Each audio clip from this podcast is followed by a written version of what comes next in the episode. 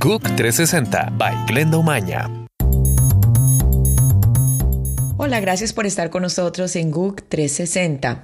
Luego de la crisis que se vive en Honduras por las denuncias de fraude por parte de un sector de la población en las pasadas elecciones presidenciales, la OEA insta al presidente hondureño Juan Orlando Hernández y al opositor Salvador Nasralla a llegar a un acuerdo para la revisión de actas y verificar las supuestas irregularidades. La OEA también pidió a los líderes políticos que eviten discursos que lleven a manifestaciones violentas, solicita a las fuerzas de seguridad que respeten los derechos humanos.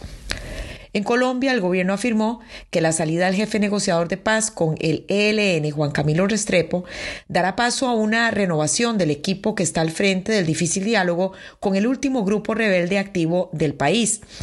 Este acuerdo de cese al fuego entre el gobierno y el ELN vence justo el 9 de enero del 2018 y es en ese momento cuando debe tomarse con rapidez un nuevo ciclo de negociaciones. La justicia española retiró la orden de detención europea contra el presidente catalán destituido Carles Puigdemont y cuatro miembros de su ejecutivo que se fueron a Bélgica después que el Parlamento regional declaró la independencia de Cataluña. De acuerdo con el tribunal, la decisión se tomó porque los cinco manifestaron su intención de regresar a España para participar en las elecciones regionales del 21 de diciembre.